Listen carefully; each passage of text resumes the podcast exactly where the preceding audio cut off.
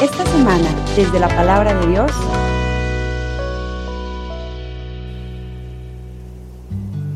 En aquel tiempo se encontraba enfermo Lázaro en Betania, el pueblo de María y de su hermana Marta.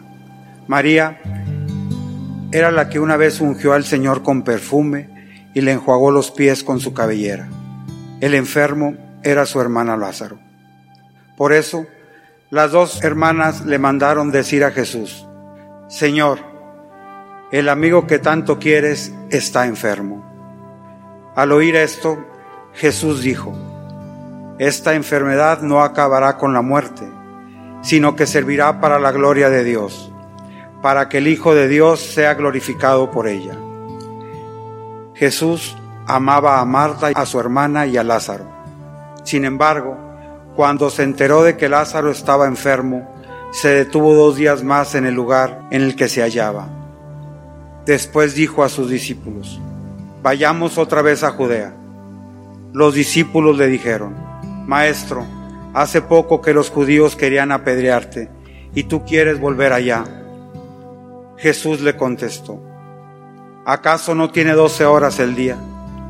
El que camina de día no tropieza, porque ve la luz del mundo. En cambio, el que camina de noche tropieza porque le falta la luz. Dijo esto y luego añadió, Lázaro, nuestro amigo, se ha dormido, pero yo voy a despertarlo. Entonces le dijeron sus discípulos, Señor, si duerme es que va a sanar. Jesús hablaba de la muerte, pero ellos creyeron que hablaba del sueño natural. Entonces Jesús les dijo abiertamente, Lázaro ha muerto y me alegro por ustedes de no haber estado ahí para que crean. Ahora, vamos allá. Entonces Tomás, por sobrenombre el gemelo, dijo a los demás discípulos, vayamos también nosotros para morir con él. Cuando llegó Jesús, Lázaro llevaba ya cuatro días en el sepulcro. Betania queda cerca de Jerusalén, como a unos dos kilómetros y medio. Y muchos judíos habían ido a ver a Marta y a María para consolarlas por la muerte de su hermano. Apenas oyó Marta que Jesús llegaba, salió a su encuentro, pero María se quedó en casa. Le dijo Marta a Jesús, Señor, si hubieras estado aquí no hubiera muerto mi hermano, pero aún ahora estoy segura de que Dios te concederá cuanto le pidas. Jesús le dijo, tu hermano resucitará. Marta respondió, ya sé que resucitará en la resurrección del último día. Jesús le dijo, yo soy la resurrección y la vida. El que cree en mí, aunque haya muerto, vivirá. Y todo aquel que esté vivo y crea en mí, no morirá para siempre. ¿Crees tú esto? Ella le contestó, sí Señor, creo firmemente que tú eres el Mesías, el Hijo de Dios el que tenía que venir al mundo. Después de decir estas palabras, fue a buscar a su hermana María y le dijo en voz baja, ya vino el maestro y te llama. Al oír esto, María se levantó en el acto y salió donde estaba Jesús, porque él no había llegado aún al pueblo, sino que estaba en el lugar donde Marta lo había encontrado. Los judíos que estaban con María en la casa consolándola, viendo que ella se levantaba y salía de prisa, pensaron que iba al sepulcro para llorar ahí y la siguieron. Cuando llegó María a donde estaba Jesús al verlo, se echó a sus pies y le dijo, Señor, si hubieras estado aquí no hubiera muerto mi hermano. Jesús, al verla llorar y al ver llorar a los judíos que le acompañaban, se conmovió hasta lo más hondo del corazón y preguntó, ¿Dónde le han puesto? Le contestaron, Ven Señor y lo verás. Jesús se puso a llorar y los judíos comentaban, de veras cuánto lo amaba. Algunos decían, ¿no podría este que abrió los ojos al ciego de nacimiento hacer algo para que Lázaro no muriera? Jesús, profundamente conmovido todavía, se detuvo ante el sepulcro, que era una cueva sellada con una losa. Entonces dijo Jesús, quiten la losa. Pero Marta, la hermana del que había muerto le replicó, Señor, ya huele mal, porque lleva cuatro días. Le dijo Jesús, ¿no te he dicho que si crees verás la gloria de Dios? Entonces quitaron la piedra. Jesús levantó los ojos a lo alto y dijo, Padre, te doy gracias porque me has escuchado. Yo ya sabía que tú siempre me escuchas, pero lo he dicho a causa de esta muchedumbre que me rodea, para que crea que tú me has enviado. Luego gritó con voz potente, Lázaro, sal de ahí. Y salió el muerto, atado con vendas en las manos y en los pies, y la cara envuelta en el sudar. Jesús le dijo, desátenlo para que pueda andar. Muchos de los judíos que habían ido a casa de Marta y María, al ver lo que había hecho Jesús, creyeron en él. Palabra del Señor. Vamos cerrando nuestro tiempo de preparación hacia la Pascua con este capítulo 11 de San Juan que nos relata el último de los signos, que es el signo de la resucitación de Lázaro, es decir, él regresa a la vida, pero nuevamente pues volverá a morir. No es la resurrección a la que se refiere Jesús con el ser la resurrección y la vida, sino es algo más. Pero este es el signo de su poder. Y así, pues San Juan de alguna forma cierra también el libro de los signos que se llama, en donde partiendo desde el capítulo 2, deja por un lado el prólogo, y luego desde el capítulo 2 hasta el capítulo 11 se le conoce como el libro de los signos, en donde a través de diferentes signos que va haciendo, los milagros, que va haciendo estas señales portentosas, pues nos va mostrando todo un camino. Aquí cierra este libro. Hay un pequeño interludio, un capítulo que media, que es el capítulo 12, en donde ya aún en este sale del capítulo de los signos y va hacia el capítulo ya de la pasión y muerte de nuestro Señor Jesucristo, que culmina prácticamente al final del capítulo 19 para dar final a los dos epílogos, a su final y luego a un segundo final que fue compuesto un poco más adelante. Así, de esta forma, él cierra este proceso que, escrito ya a finales del siglo I, busca llevar a los creyentes a una gran profundización en el misterio de Jesús. Recuerden que los evangelios sinópticos pues fueron escritos 30 años, 20 años, 15 años, al menos el último que se haya escrito antes del evangelio de San Juan. De manera que lo importante ahora es profundizar en la vida, profundizar en el misterio del Señor.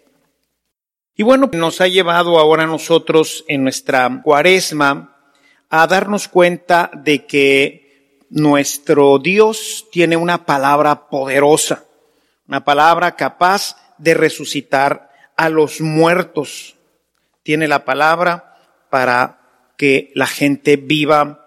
¿Y por qué? Porque Él es la vida, Él es la resurrección y la vida. Entonces Él, siendo la vida, dice precisamente en el Evangelio de San Juan, en el capítulo 10, en el verso 18, él tiene poder para darla y poder para volverla a tomar. Es el dueño de la vida. Él es el Señor de la vida. Pero esta vida no es solamente la vida que nos ofrece como la de Lázaro, decía al principio, que es una vida que solamente nos regresa a este mundo imperfecto en donde continuaremos sufriendo, en donde tendremos diferentes problemáticas que nos llevarán algunas veces pues al llanto y a la desesperación como ahora nos ocurre con esta enfermedad que vamos padeciendo. Él nos habla de una eternidad y de esto habla con gran profundidad en el capítulo 6.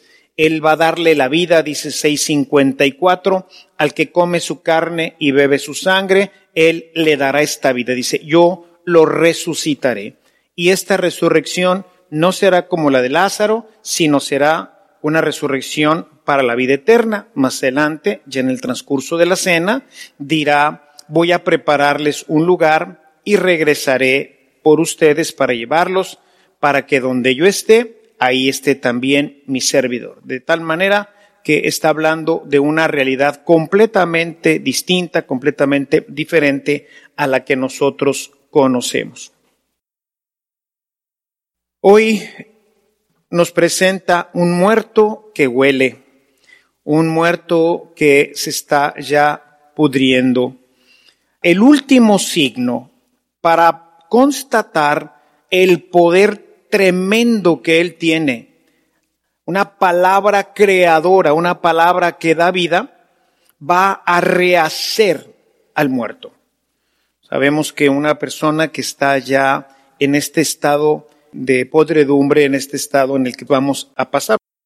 Bueno, ahora antes de pasar por ahí está la incineración, que es algo que la iglesia hoy ve con buenos ojos, ¿verdad? Porque simplemente acelera un proceso de regresar nuevamente a la tierra. Pero en esta situación, el muerto, su cerebro ya prácticamente una buena parte se echó agua, sus vísceras están ya descompuestas, es decir, no es como las otras resurrecciones como los sinópticos, sino aquí tiene una complicación todavía mayor. Dice el texto que todavía Jesús se detuvo un tiempo más como para dar oportunidad a que esta situación fuera realmente maravillosa, más allá de lo que se pudiera pensar. En el capítulo 9 nos había presentado un ciego de nacimiento.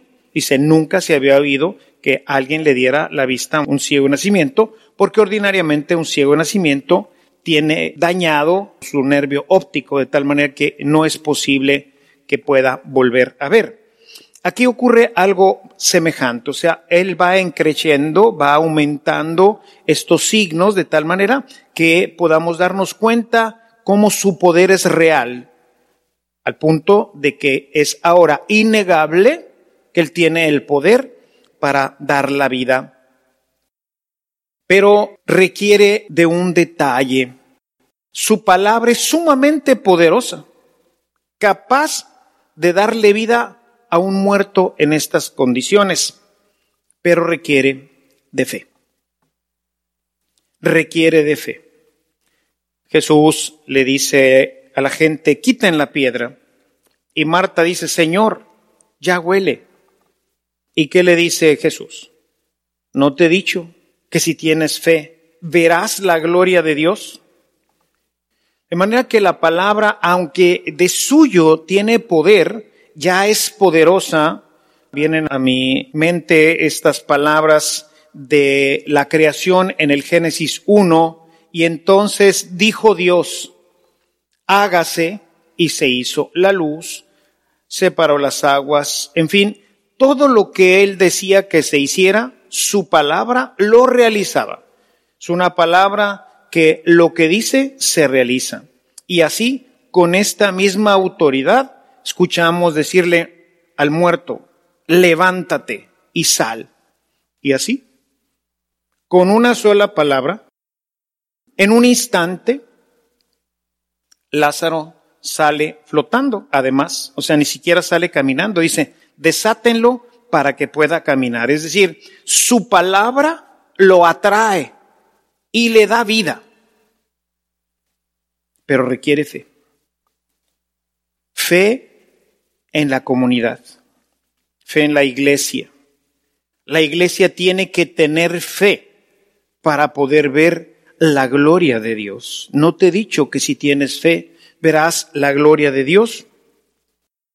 Y así vamos terminando nuestra cuaresma. Iniciamos primer domingo de cuaresma recordando las tentaciones de nuestro Señor que nos invitaban a luchar contra el pecado y sobre todo a separarnos de las ocasiones de pecado que son las que generalmente, pues si uno se acerca al león, tarde o temprano perderemos al menos una mano o un pie.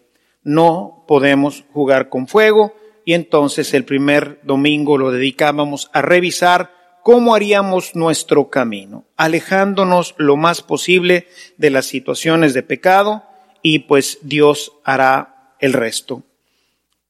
En un segundo momento nos llevó nuestra reflexión, esto lo vimos en el Evangelio de Mateo, en el capítulo 17 vimos el encuentro de Jesús con Moisés y con Elías ahí en el monte. Era necesario tener una experiencia viva con el resucitado, un encuentro no con el Jesús que ellos conocen, con este carpintero, sino con el Hijo de Dios. Y decíamos, como nos invitaba ya San Juan Pablo II, a tener un encuentro de ojos abiertos y corazón palpitante con el resucitado. Esta segunda semana, habiendo empezado a trabajar en ese proceso de alejarnos de las tentaciones, ahora se nos invita a empezarlo a buscar de una forma diferente, a dedicar un poco más de tiempo a la oración, que es el hábitat natural en el que nos podríamos encontrar con Él.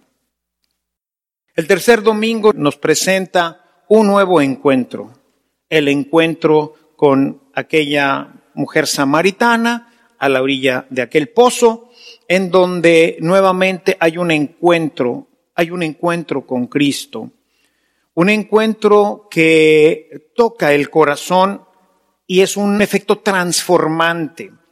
Cuando uno tiene el encuentro con Cristo, la vida se va a transformar. Esta mujer, por lo que nos deja entrever el texto del capítulo 4 de San Juan, pues no llevaba lo que diríamos una vida muy proba, Se había casado varias veces y con el que vivía ahorita, pues no era ni siquiera su marido, es decir, vivía en adulterio. Y Jesús le habla de este encuentro, un encuentro que la va a llevar a revisar su vida, pero para ello es necesario reconocer que necesitamos de Él, que somos pecadores, que no hemos llevado quizás la mejor vida del mundo, pero que Él siempre tiene amor y misericordia, no la reprocha, no la regaña, simplemente se encuentra con ella, le muestra su amor, su misericordia y la convierte en un testigo de su amor y su misericordia, al punto que después todo el pueblo sale corriendo a buscarlo y Jesús se quedará, nos dice este capítulo, todavía algunos días con él.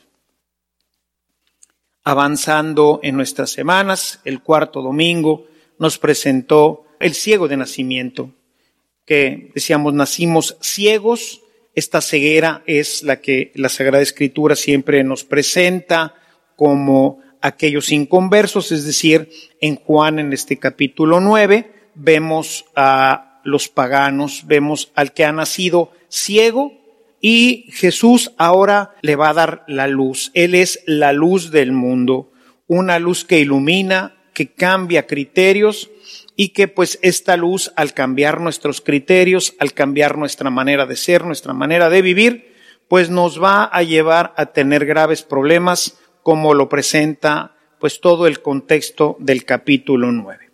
Y cerramos nuestra cuaresma con este hermoso capítulo de la resurrección de Lázaro, la palabra poderosa de Cristo, que después de llevarnos recorriendo durante todo este camino, te dice, necesito que tengas fe en mi palabra, necesito que me creas, porque mi palabra es una palabra de poder, es una palabra de vida, es una palabra de luz, es una palabra transformante, es una palabra que es capaz de rehacer todas las cosas. Mira que hago todas las cosas nuevas. Y esto es de lo que hoy nos habla el Evangelio, de hacer todas las cosas nuevas. Él nos habla de una nueva vida. Él nos habla de darnos vida. Es una palabra que da vida, que da luz, que resucita, que da esperanza nuevamente. Yo quisiera hacer una aplicación ahora de este texto que me parece sumamente iluminador con el que cerramos nuestra cuaresma y que ya nos lanza hacia la semana de la pasión de nuestro Señor que este año pues la viviremos de una manera diferente. Realmente creo que acompañaremos de una manera muy vívida a Cristo en su camino hacia la cruz, que en realidad pues es el camino hacia el Padre, aunque para llegar a Él tenga primero que pasar por la cruz. Yo quisiera reflexionar con ustedes sobre algunas citas algunos elementos de la palabra que me parece sumamente importante que tengamos presente en esta última etapa de nuestra preparación hacia la pasión de Cristo para poder ver su resurrección, para que veamos que todo esto que ahorita nos parece una terrible calamidad, porque de suyo lo es, nadie puede decir que la pasión de Cristo y todo lo que vivió pues haya sido una historietilla o simplemente un comentario, no, es algo que él vivió en carne propia. Él verdaderamente padeció dolores terribles. El dolor de pues verse rechazado y todos los dolores de su cuerpo. Fue realmente terrible. Pero todo esto nos preparó para poder gozar de la resurrección. Y esto es lo que yo vislumbro en el futuro. Siento que toda esta situación ahorita del COVID-19 es una larga pasión, larga, quizás lo recordarán las siguientes generaciones, ¿verdad? Y recordarán la Semana Santa en la que no hubo celebraciones en el templo. Recordarán con tristeza, pues, a tantos y tantos hermanos nuestros que han muerto a causa de esta enfermedad, pero sobre todo darán gracias a Dios porque esta enfermedad, si sabemos aprovechar esta crisis, traerá para nosotros grandes enseñanzas y grandes bendiciones. Y es aquí donde les digo, quisiera yo hablar un poquito sobre este tema de ya de la palabra que hoy tenemos que vivir. Lo primero es que esta palabra y este momento lo tenemos que vivir con fe, creyendo que Dios es Dios y que nada, absolutamente nada, escapa a su presencia y que todo, de alguna forma, obedece a un plan. Un plan que pasa por caminos complicados, que pasa por caminos ignotos, pero un plan que finalmente está destinado para que tengamos vida y la tengamos en abundancia, para que podamos realizar nuestra vida con una plenitud que solamente quien la vive la puede conocer. Y esta fe tiene que ser como la de María, una fe viva, una fe que dice, hágase. Así como tú dices, Señor. La vida de María fue difícil. No fue fácil. Empezando desde el rechazo de José que no entiende este misterio de la encarnación hasta el momento de la cruz. Momentos muy complicados, muy complejos, que diríamos, ¿por qué tengo que vivirlo yo? La Inmaculada, ni pecado tenía. Hay gente que dice, Chihuahua, pues si yo soy ministro y sacerdote, ¿y por qué me tuve que enfermar? ¿Cuántos sacerdotes han muerto en el camino de esta enfermedad y de otras tantas? Siempre viene a mi memoria los mártires, no tanto de un testimonio ante gobernantes, sino el testimonio ante la enfermedad. Monseñor Comboni muere en un leprosario en África. Murió de lepra. Un hombre santo. ¿Y qué pero le ponemos a la Virgen María? La enfermedad, mis hermanos, no es un castigo. Lo podemos vivir como castigo pero es una enseñanza para la vida. Es una manera de testificar el amor de Dios. María testificó a Dios en la cruz. San Juan nos la presenta, nos la retrata al pie de la cruz. Y la palabra en griego que utiliza puede traducirse que estaba junto a la cruz o estaba de pie frente a la cruz. A mí me gusta traducirla, diferentes Biblias las traducen de diferentes formas. A mí me gusta traducirla y estaba de pie, es decir, en una pieza, testificando, dando el último hágase, sí, así como tú quieres, cuando tú quieras y por el tiempo que tú quieras. Esa es la fe que necesitamos para que la palabra triunfe, para que la palabra produzca vida. Lázaro, sal. Y Lázaro salió, pero necesitaba fe. Marta y los que la acompañaban tenían que tener una fe como la de María. Al principio así parece, sí, sé que resucitará, pero al último día. No, dice Jesús, yo soy la resurrección y la vida.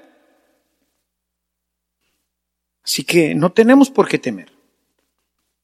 Basta que tengas fe y verás la gloria de Dios. Entonces la primera instrucción que tenemos hoy es una palabra que requiere fe.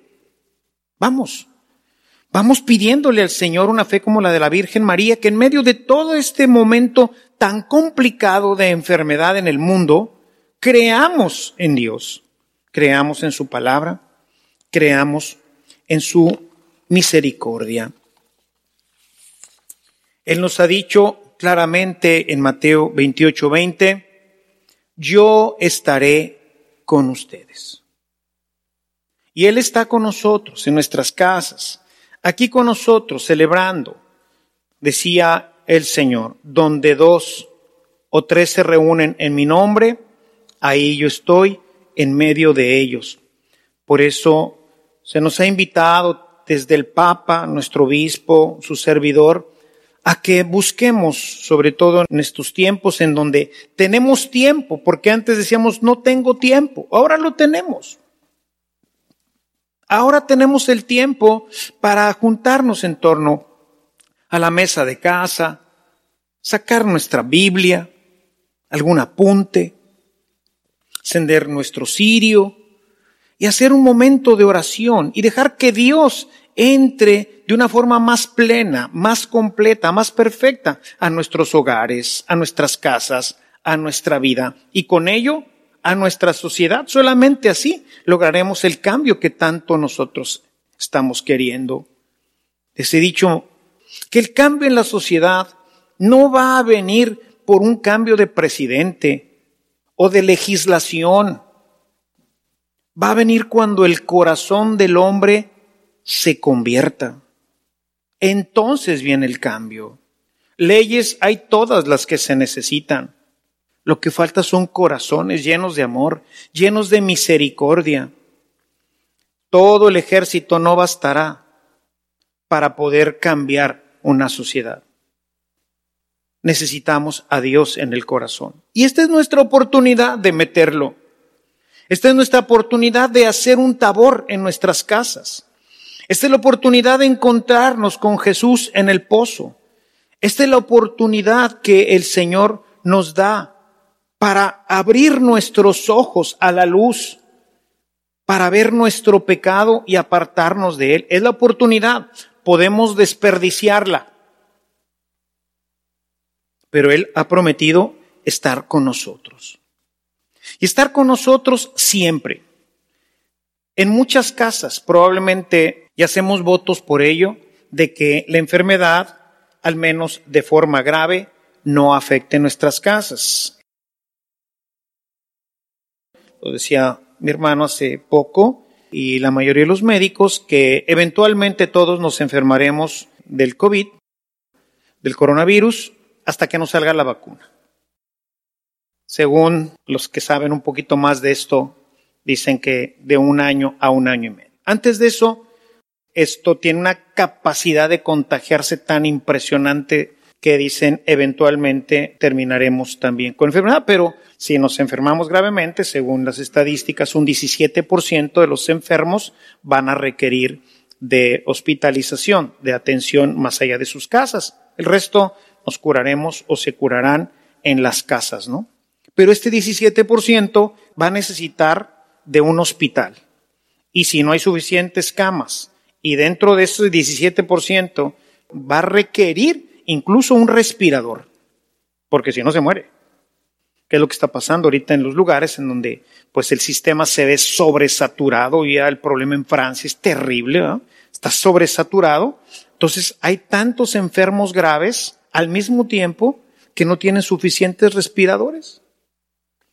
Entonces mucha gente pues está muriendo en sus casas porque no tiene un respirador. Entonces por eso está este aislamiento que nos causa dificultad, que nos va a causar mucha, mucha dificultad económica, pero que es necesaria. Si las cosas se ponen más difíciles en nuestras vidas, yo quisiera que viéramos una palabra y la estés repasando continuamente durante este tiempo que está en Mateo 11, 28.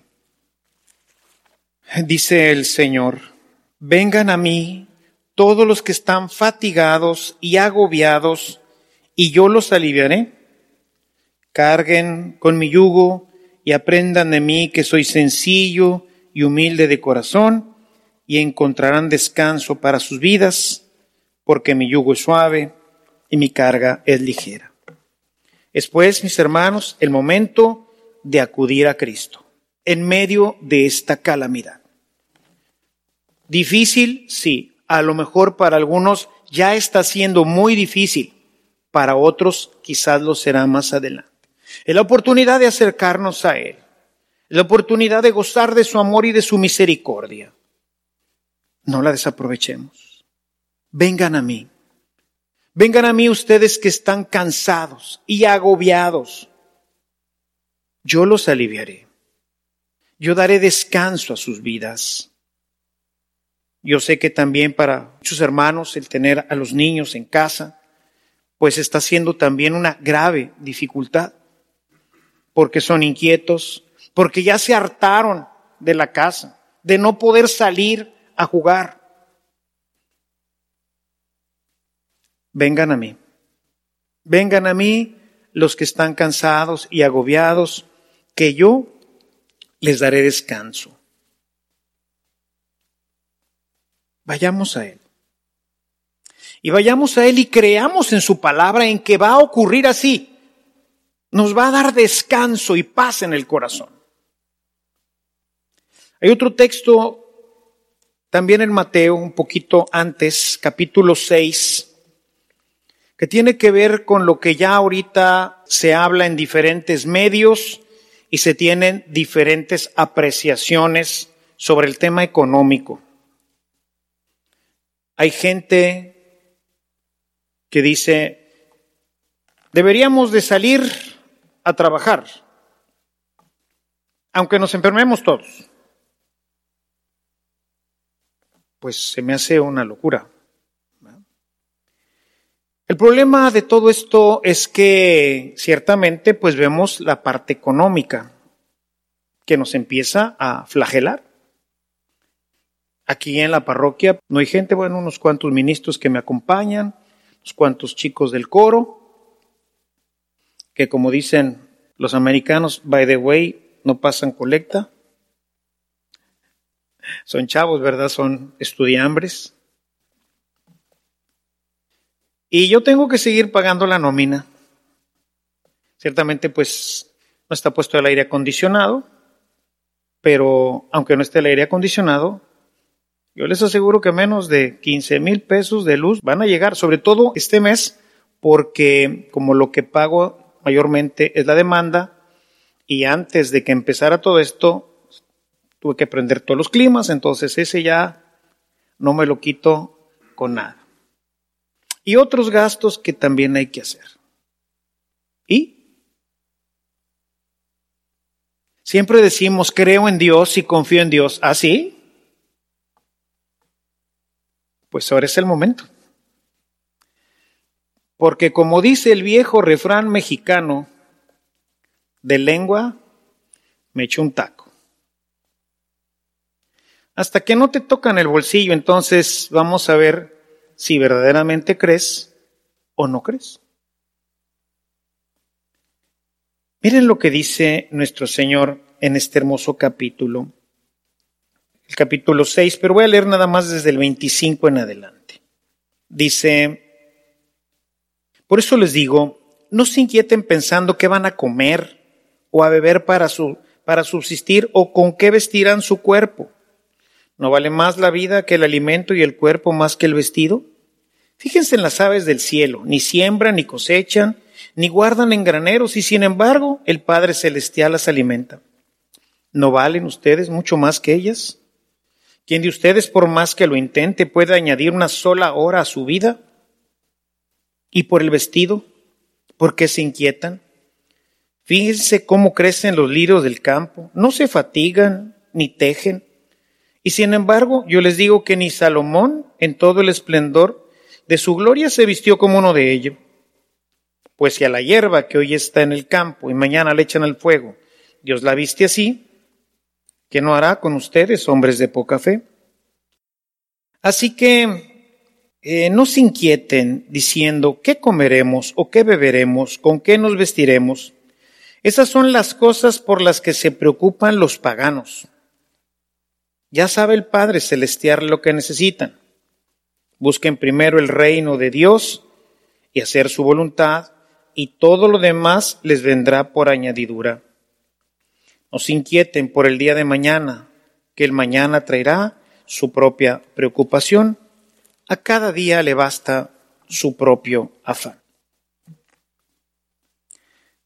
No nos inquietemos por esto, más bien por hacer la voluntad de Dios y la voluntad de Dios, hermanos, aunque ustedes no lo crean, es estar en nuestra casa. Esa es la voluntad de Dios. Hagámosla. Oye, ¿qué vamos a comer? ¿Vamos a tener que cerrar empresas? ¿Vamos a perder nuestros negocios? Etcétera. Hermanos, en el desierto no hay nada que sembrar, ni animales que comer. Y el pueblo de Israel estuvo ahí 40 años. ¿Qué comió? Maná y lo mandaban traer del SAMS,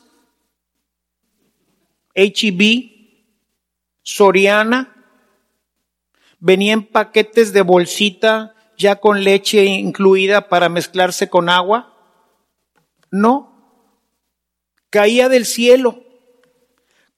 Y gente que dice, no, esos son, bueno, por eso dijimos una palabra que requiere fe. Dios alimentó a su pueblo 40 años haciendo caer, llover maná, pan. Un pan súper nutritivo. En el desierto tampoco hay agua. Y Dios hizo brotar una fuente que nunca se secó. En el desierto no hay animales que comer, salvo alguna que otra lagartija, quizás, saltamonte o no sé. Él los alimentó 40 años con parvadas de codornices que todas las tardes llegaban al campamento. Hermanos, si para salir de este problemón Dios tiene que volver a hacer llover maná en tu casa, créemelo, va a llover. Durante 40 años nos dice la escritura que no se desgastaron las vestiduras de estos amigos. Yo quiero ver un pantalón de nuestra época que utiliza materiales sintéticos que en 40 años nos echa a perder. Y el de ellos, que era ordinariamente de algodón porque el lino era muy caro, ¿Cuánto duraría una prenda de algodón? ¿40 años? ¿Sandalias? ¿40 años? Claro, no usaban trajes Boss, ni Pierre Cardin, ni comían en el regio o en algún restaurante de prestigio. Comían maná. Es como para decirnos, hermanos, confía. Confía. Ahorita primero está la salud del país, la salud de tus hijos, de tus papás. Primero eso. De lo demás nos ocuparemos en su tiempo. Créanmelo, hermanos. Lo he vivido, lo vivo. Por eso esta situación aquí en la parroquia, créanme que no me preocupa, me ocupa. Ya tengo en mi campaña en Facebook a ver quién le pone un, billetito, ¿ah? Pero no me preocupa, créanme lo que no me preocupa, porque así he vivido tantas cosas en mi vida. Créanme, es un Dios providente. No va a faltar lo necesario en nuestras casas. Lo necesario, créanme, no va a faltar. A lo mejor ya no vamos a tener para gasolina, vamos a tener que andar a pie. Bueno, hasta eso va a ser bueno. Tanto sedentarismo. Tiene un problemón aquí en México de puros gordos. Estamos gordos por eso. ¿eh? Entonces, todo sirve para bien de los que aman al Señor. Otra palabra que comparto con ustedes, Isaías capítulo 43, forma parte de mi proceso de conversión. Los primeros cinco versículos dice, y ahora sí dice el Señor, el que te creó, Jacob. Aquí pon tu nombre, el nombre de tu familia, ahí ponlo. Y ahora sí dice el Señor que te creó familia González, Pérez, Pérez Solís, etc. Esos que están ahorita reunidos ahí en tu casa. No temas que yo te he rescatado. Te he llamado por tu nombre y eres mío. Si atraviesas las aguas, ponle ahí COVID o de lo que estés enfermo ahorita. Yo estaré contigo. En los ríos no te ahogarás. No dice que no te la vas a pasar mal, no te ahogarás. Y si pasas por el fuego, no arderás. La llama no te quemará. Es decir, Dios no nos va a evitar los problemas. Vamos a pasar por situaciones como estas y otras más terribles. En el siglo XV se murió la tercera parte de Europa, 15 millones por la peste bubónica. No llegaremos a esto. No queremos llegar a esto. Y aquí estamos. Dios nos ama aunque de repente parezca que no. Aunque de repente sintamos que nos ha olvidado, que nos ha dejado de la mano. No es cierto. Esas son ideas fantasiosas del demonio que viene a poner nuestro corazón. Yo te amo, con amor eterno te amo. Y vas a pasar por situaciones como la peste bubónica y otras pestes y otras guerras y otros problemas. Pensemos en la recesión del siglo pasado, al principio del siglo pasado. Terrible. La Segunda Guerra Mundial, terrible. Para muchos países, la guerra de Vietnam y la guerra de Corea, terribles. Los procesos estudiantiles del 1968 en el mundo, terribles. Dios no nos prometió que este sería el paraíso. Dios nos prometió, yo estaré con ustedes. Dios nos prometió su amor. Dios nos prometió consolarnos, acompañarnos, guiarnos y hacer menos difícil el camino porque su carga es ligera. Porque yo soy el Señor, tu Dios, el Santo de Israel, tu Salvador. Ayer decía en su homilía el Padre Lalo, a veces con eso de que llamamos a Dios Chuy y el amigo y el que me ama y todo esto, se nos olvida que es Dios. Poderoso, inmensamente poderoso. Lázaro, sal. Y salió. Es Dios. Por eso cierra. El último signo es un signo contundente de creación pero requiere fe.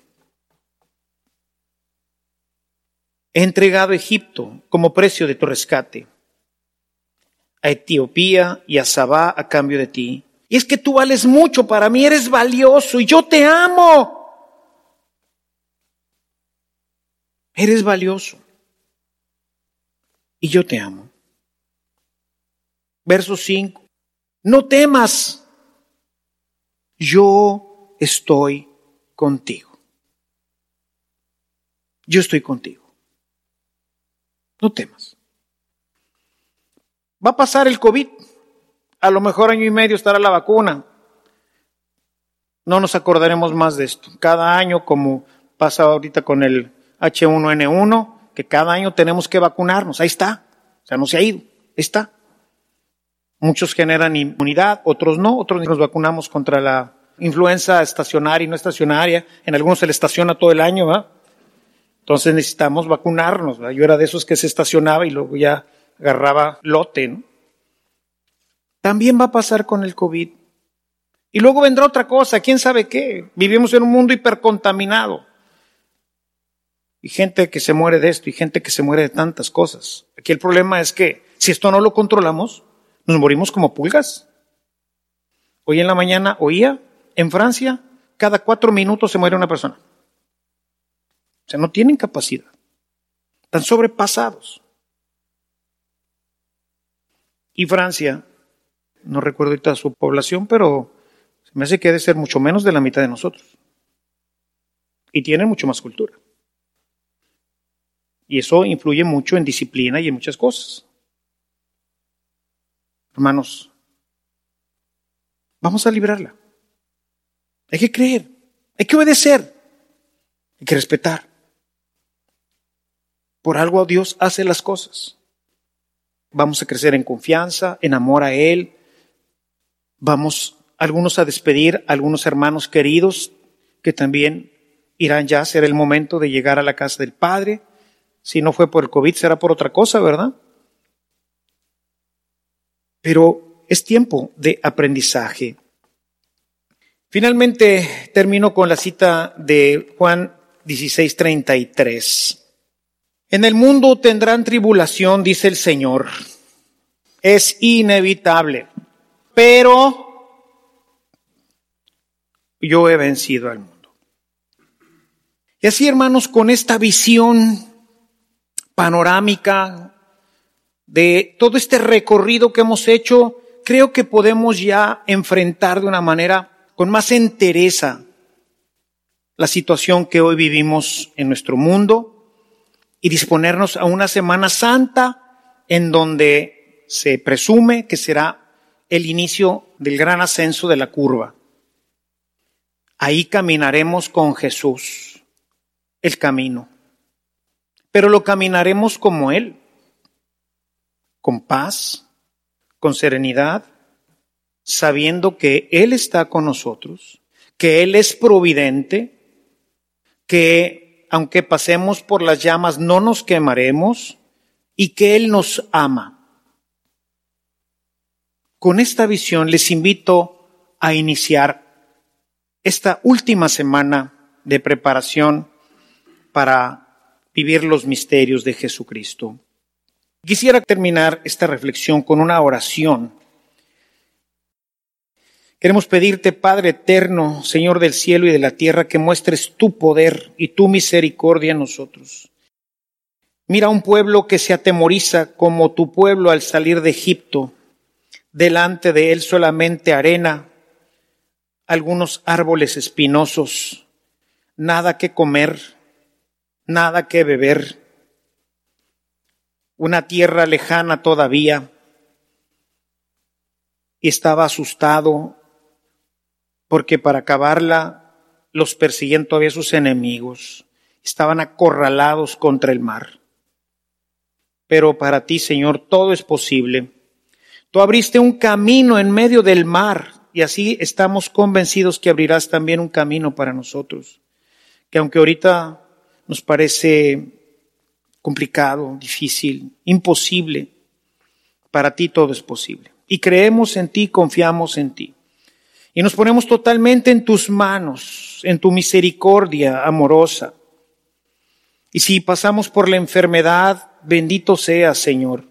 Y si esa enfermedad para nosotros es el fin de nuestra vida, bendito seas, llegaremos y te veremos, Señor.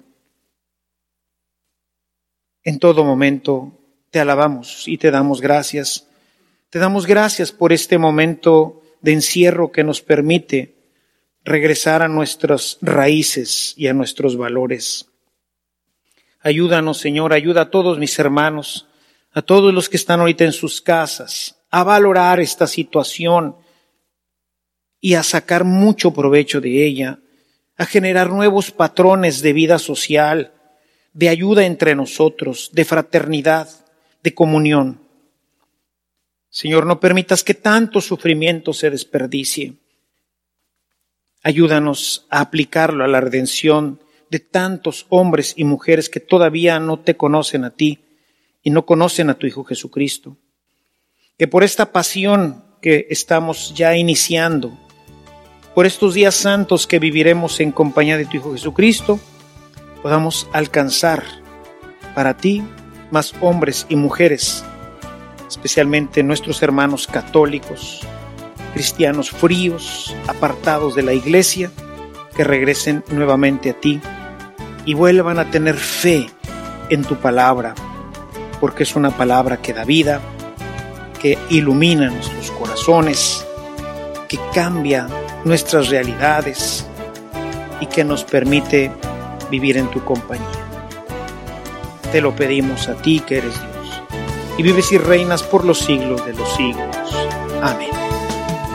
Si esta reflexión ha sido de utilidad para su vida espiritual, le invitamos a visitar nuestra página en internet www.evangelizacion.org.mx, en donde encontrará otros temas que seguramente continuarán produciendo fruto en usted. Que la paz de Jesucristo permanezca en usted y toda su familia, y que la ternura de María abrace su corazón.